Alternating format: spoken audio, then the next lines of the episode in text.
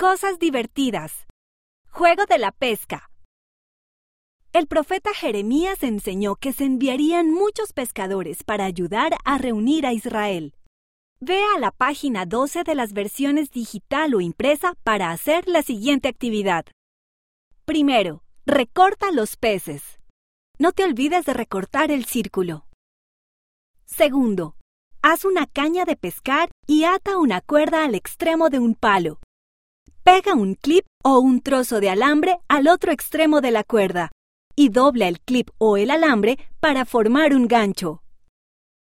Tercero, ahora intenta pescar un pez.